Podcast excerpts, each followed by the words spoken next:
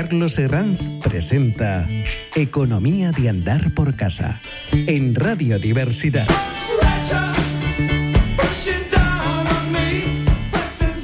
Hola, hola, hola, Carlos Herranz al aparato. Encantado de estar ya en este vuestro primer programa del año 2024. ¿Qué nos va a deparar este año? Ya hicimos un pequeño resumen el año pasado con, con accidentes naturales, terremotos, incendios, volcanes, eh, con incidencias de guerras, que es terrible, que parece no van a parar, sino que se van un poco a incrementar.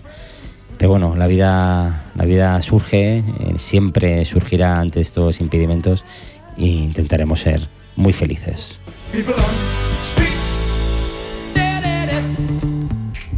Y como sabéis, el primer día del año suelo hacer eh, me pongo de mago, me pongo la bola de cristal y, aunque no digo dónde invertir en productos exactos, sí me gusta comentar un poco cómo se plantea este 2024 un poquito más a nivel de inversión. Recordando eh, que hemos hecho muchos programas de educación financiera, recordando que el asesoramiento financiero es fundamental y recordando la diversificación, el objetivo a largo plazo, el ideal de inversor. Hay muchos factores, pero realmente mm, tenemos que mover nuestro dinero para intentar sacarle rentabilidad siempre.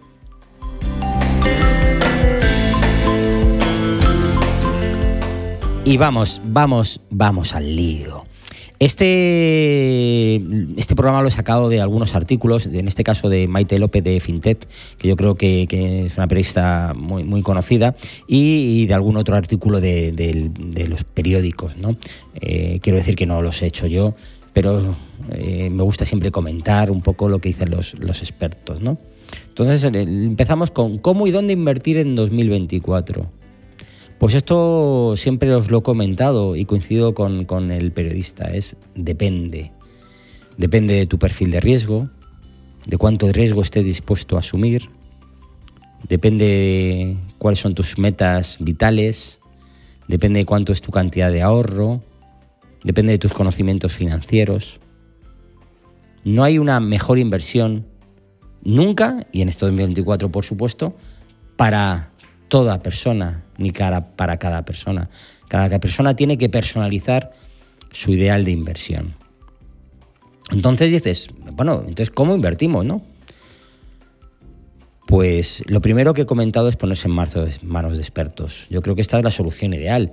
En nuestros bancos, a nuestros asesores financieros o las empresas financieras que se dedican y que son también son hiperprofesionales también, ¿no? A la hora de gestionar nuestros ahorros. Este es un poco el primer elemento de, asesoramiento que debe ser aconsejable, ¿no? Que el experto, que no significa que siempre acierte, va a preguntarte cómo eres y va, en según de esas prioridades, va a pensar cuáles son las mejores vías o productos financieros para encontrarlas, ¿no? Entonces, ¿en qué invertir entonces, no? Vamos a ir viendo las alternativas ¿Cuáles pensamos que pueden ser las mejores inversiones o los mejores productos a invertir?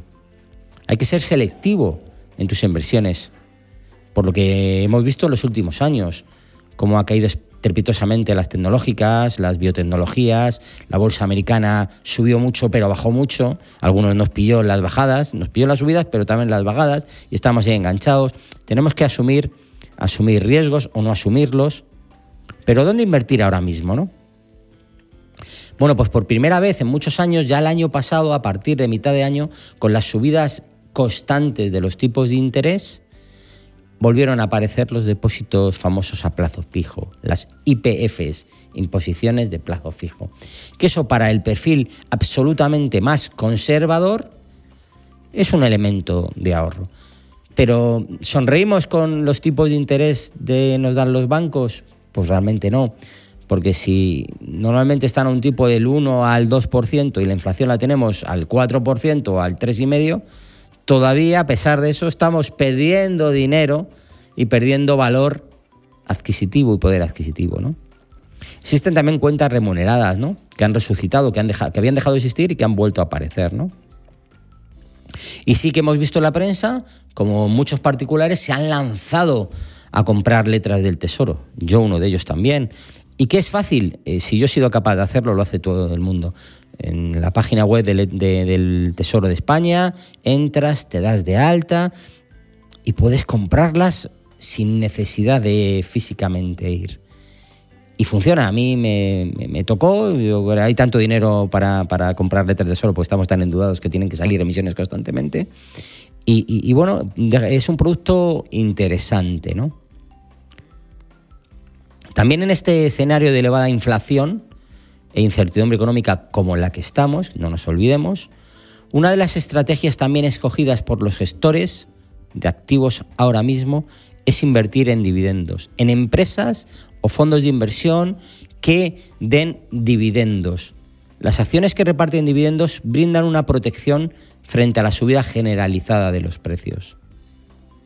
Y algunas de estas han superado al mercado de valores cuando se ha producido una ralentización del crecimiento, disculpar. La inversión en materias primas pueden también ser ideas. Ha sido otra estrategia gestora en el 2023 por el alza de precios y por la inflación, que todavía continuamos y pensamos que puede ser todavía elevada, elevada. No, no, no estará en torno al 2-3%, pero todavía se va a mantener. Y los desajustes entre la oferta y la demanda la mayor utilización de dispositivos tecnológicos ha aumentado la demanda de metales, por ejemplo, como el litio o el cobre, para poder realizar todos estos coches eléctricos, todos estos móviles, toda esta inteligencia artificial que estamos realizando. Por ello también una de las mejores opciones de invertir es aprovechar también temáticas a largo plazo, que sí que es verdad que el año pasado tuvieron unas rentabilidades bastante negativas, pero en el último trimestre se han ido recuperando largamente, que son los denominados megatendencias, temáticas que van a suponer un cambio y mejora en los hábitos de la vida del futuro y que agrupan los otros ámbitos comentados, como la biotecnología, la lucha contra el cambio global o climático o la tecnología, entre otros.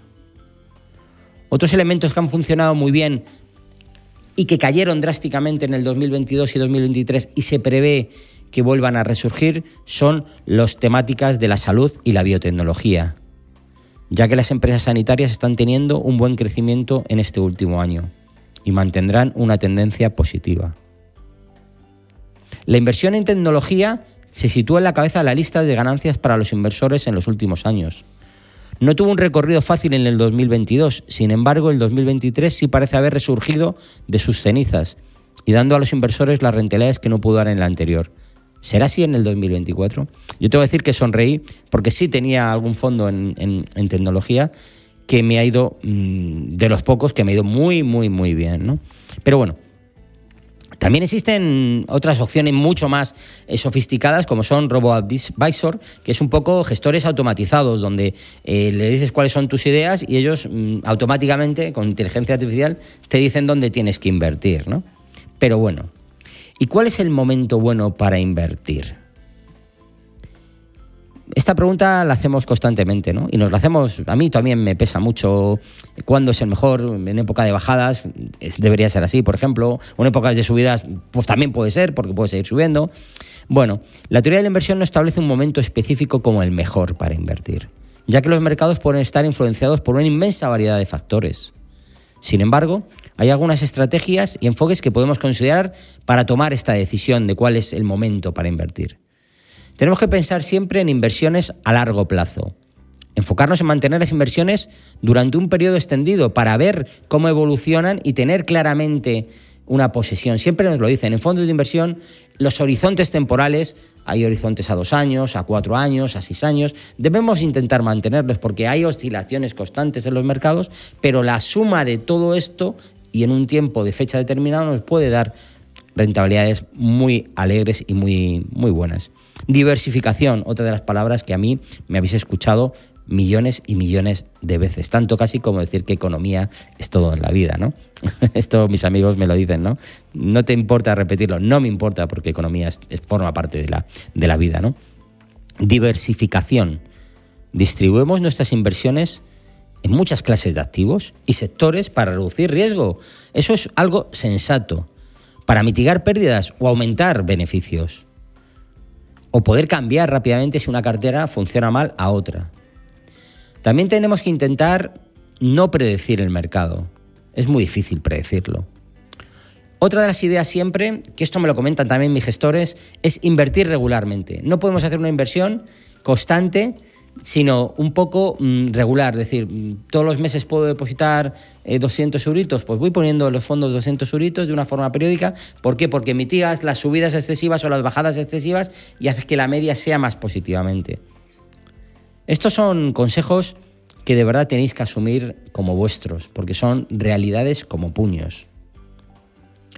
¿Cómo invertir en el 2024? Bueno, si es un dinero que no vas a necesitar en el corto plazo, te tienes que hacer esta pregunta. O por el contrario, puedes olvidarte de él durante mucho tiempo. ¿Dónde invertir mi dinero? Pues hay que tener en cuenta que el ahorro es lo más preciado que uno tiene muchas veces, ¿no? Fondos de inversión, fondos cotizados, ETFs, depósitos, bonos a largo plazo, letras de tesoro, fondos monetarios, fondos de renta fija, fondos de renta variable, fondos indexados. Existe una variedad tal que puedes volverte loco. Diversificación, chicos, diversificación, que nos irá bien. Eh, siempre hemos dicho, pregunta a tu banco de toda la vida, al Santander, al BBVA, a CaixaBank, a Bankinter, a ING, a Bankia. Existen otras opciones también importantes y buenas. En la bolsa puede ser a través de un fondo, a través de un profesional, eh, intentar obtener rentas periódicas y fondos donde te dan rentas mensuales como si fueran depósitos. Está claro, eh, apostamos por los dividendos y también apostamos por invertir en vivienda, si es posible, es una buena opción. Las rentabilidades anuales de la vivienda en España se situaron en el 6,5% en 2022 y en el 2023 han subido. Vemos que hay una falta clara de vivienda que la nueva ley no ha ocasionado una mejora y una bajada por, norma, porque normalmente cuando se, se manipula mucho el mercado, eh, la gente suele parar de hacer sus inversiones hasta que no tenga una seguridad jurídica clara y hace que esto aumente. Por una parte está el gobierno diciendo, es lícito que, haya alquileres eh, de, de, de 1.000, de 1.200, de 1.300, de 1.500, de 3.000 euros que no lo pueden soportar los inquilinos. Está claro que no es de recibo pero la opción posiblemente no sea limitarles a los propietarios individuales eso. A lo mejor había que plantearse es por qué hemos llegado a este proceso donde los estados no han soltado nos han estado lastre de suelos, no han generado vivienda de alquiler, vivienda para jóvenes, no han apoyado a las promotoras para hacerles em, que inviertan en esos productos también. Es decir, existen unos contrapesos, no siempre le echamos la culpa al propietario, pequeño propietario, que después de ahorrar toda su vida o de heredar una vivienda, eh, tiene un pisito en alquiler y que, su idea, como es lógico, querrá sacar el máximo beneficio. Que estoy seguro que si se lo planteas a un comunista o una extrema derecha pensarían lo mismo, ¿no? Entonces hay que buscar siempre el equilibrio, la sensatez, el centrismo en todas estas ideas. Y yo creo que eso es una forma muy razonable también en la vida de, de invertir, ¿no? ¿Dónde invertir en fondos de inversión? ¿Cuáles son los mejores? Bueno, existen muchas páginas. Yo quiero decir que aquí nadie es un experto, pero si, por ejemplo, te voy a dar un consejo que yo lo hago. Si tú pones, por ejemplo, Morningstar en internet, entras en Morningstar y te salen, te salen todos los fondos de inversión que hay en el mundo. Y si tú pones eh, fondos más rentables, fondos más sostenibles, fondos eh, con un perfil, eh, te salen todos. Y ahí puedes elegir, dices, ¿y uno que haya subido un 20% es bueno con respecto a uno que haya bajado un 10%? No, hay que buscar siempre eh, la diversificación, lo hemos hablado, ¿no? ¿Existen inversiones sin riesgo? La palabra es no. La palabra es no. O sea, ¿qué es la, ausencia de riesgo? La ausencia de riesgo no existe en esta vida. Eh, yo salgo ahora mismo a la calle y, me puede pillar una bicicleta en, la acera y estoy haciéndolo bien, ¿no? Eh, la ausencia de riesgo eh, no existe. Tú dices, bueno, es que un depósito a plazo fijo es, es, es, sin riesgo. Y yo te tengo que decir que en teoría no, ¿Por qué? Porque puede quebrar la entidad. Dices, pero tengo un fondo de garantía de depósitos que cubre hasta 100.000 euros. Y yo te digo, eso es la teoría, pero la realidad es que si, si, quebrara y si todos fuéramos a cobrar nuestro dinero, pues no habría ese dinero. Entonces, tenemos que confiar en el mercado. Esto no significa que estemos a puertas de, de que esto... No, no, no, todo lo contrario. Tenemos que tener confianza, confianza porque mm, eh, físicamente, como decía la abuela, yo quiero tener, ver mis. Si yo tengo 6.000 euros, quiero ver y contar mis billetes. Son dineros que están en el aire, no existen. Lo respalda la confianza que tenemos todos los inversores. Pero sí existen inversiones con muy poquito, muy poquito riesgo. Como hemos hablado de los depósitos a plazo fijo o de los fondos garantizados, que normalmente van a una etapa larga. Luego también tenemos que saber que existen inversiones fuera de las entidades de crédito y que son también en muchos casos buenas. Ojo, olvidémonos de aquellos chiringuitos financieros que te prometen el oro y el moro, porque nadie da duros a pesetas, aunque ahora este refrán con los euros haya cambiado. Yo recuerdo, y esto lo he comentado siempre en, los programas de todos los años hecho inversión, como cuando yo trabajaba en mi entidad financiera, me venía siempre un hombre mayor, culto, era un profesor de, instituto, magnífica persona, mayor, que me decía, es que yo te llamo siempre y te pregunto por un plazo fijo y tú siempre me das mucho menos de lo que me está dando Afinsa por la colección de sellos. Y yo le decía, sí, pero si tú quieres pensar que eso es algo estable, y lleva dándomelos 10 años, ¿eh? Y yo decía, sí, pero eso es un riesgo, porque él invierte en productos tangibles que son sellos, y eso tendrá una valoración, y la valoración depende del mercado. No es algo que sea estable y fijo, con la ausencia de riesgos que hemos dicho que no existe. Un depósito a plazo, pues tiene más cobertura de riesgo. ¿Por qué? Porque le respalda una entidad, le respalda un fondo de garantía, le respalda un Estado. Y una empresa la respalda su propia gestión y si la gestión es mala, como pasó, cayó, ¿no? O cuando, por ejemplo, en la época, eh, había época donde había bonos de empresas que eran un poquito dudosas, eh, que te daban un 8 o un 9% y te las ponían en la tele, ¿no? Eh, sabemos del que te pego leche, que te pego leche, ¿no? Y yo venían a mi entidad y me decían, oye, pero es que tú me das un 4 y esta me está dando un ocho y medio, es que sí, pero te estás comprando una empresa que realmente no sabes cómo va, no sabes cómo está. Me refiero mm, que tenemos que asesorarnos por gente de valor, gente con conocimiento que los hay. Hay muchas empresas muy buenas, eh, eh, Mutua de Activos, o sea, muchos, eh, Azvalor, Cobas, AM, hay muchas empresas dedicadas a esto, ¿no? Entonces yo creo que, que es, es, es bueno, es bueno.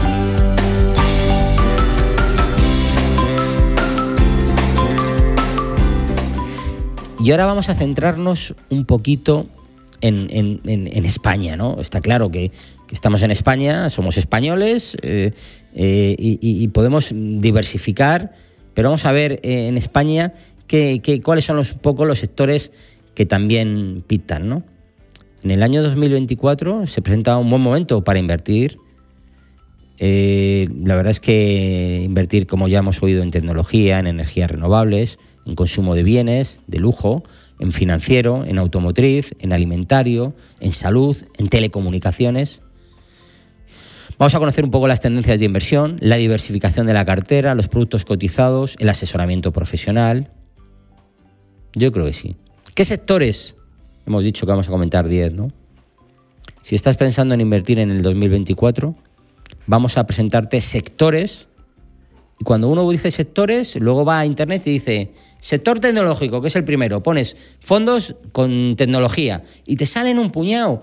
Analízalos, léelos un poquito, dedícale cinco minutos, selecciona tres y luego pito, pito, gorgorito, elige uno, que seguro que posiblemente, si lo haces con diversificación, si a ese le pones un poquito, le pones un poquito a renta fija, le pones un poquito a, a, a un ETF que vaya también sobre dividendos, pones un poquito de tu ahorro en muchos sitios de esos y le dejas correr el tiempo y verás cómo de aquí a 24 meses, a 12 meses, sonreirás casi casi con la certeza. Y si no sonriendo pasa nada, paciencia, porque al final el mercado vuelve a ponerse en su sitio. Si no pasa nada especial como pasó con un COVID, como pasó una pandemia, donde nos hemos visto implicados muchos y hemos visto que lo que valía 100 ha valido 40 y tardarán unos años más en recuperarse.